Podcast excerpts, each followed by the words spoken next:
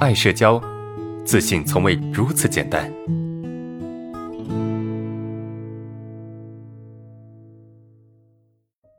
我们来看一下第一个问题。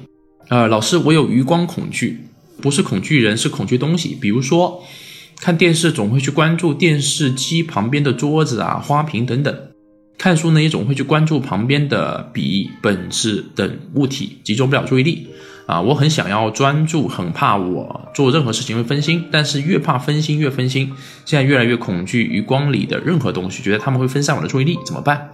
啊，这个叫余光强迫啊。这个同学他不是余光恐惧啊，他叫余光强迫啊。就他他的一个核心点是什么呢？他这个问题的核心点在于他特别害怕自己分心，对不对？他特别就他的恐惧点是他特别害怕自己分心，然后呢，他就会。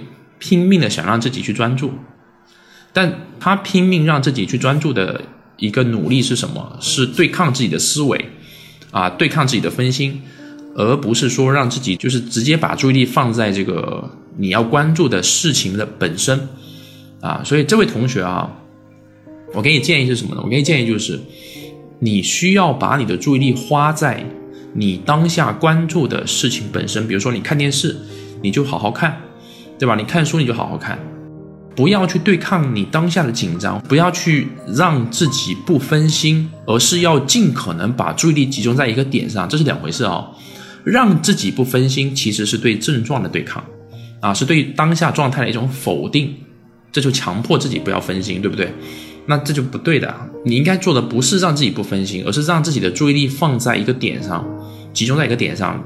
呃，与其让自己不分心，还不如让你把注意力放在一个点上，这个会来的更简单一些，因为这件事情会显得更纯粹一些。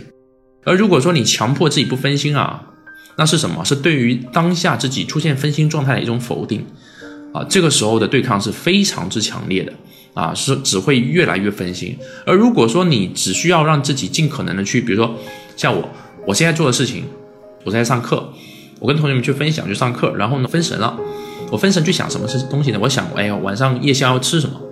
但是我对自己说啊，我不能想夜宵要吃什么。我告诉自己不能想，对吧？我告诉自己不能想。如果我想晚上夜宵要吃什么，我就没有办法专心去上课了，对吧？我就没有办法专心来跟同学们上课了，对不对？所以我强迫自己不要去分心，这个是不对的，因为这是一个自然的现象。分心本身是一个自然的现象，对吧？我只需要把注意力放在这个点上，就是更加认真的去上课就够了。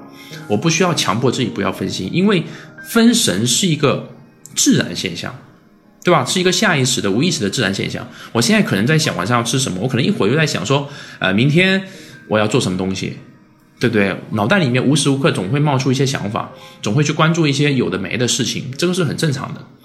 啊，而我们要做的只是，只是什么？只是尽可能把注意力收回来，去关注在我们当下关注的点，而不是要让自己不要发生这种自然而然的分神现象，懂吗？这个是第一个问题啊，所以他的努力方向错了。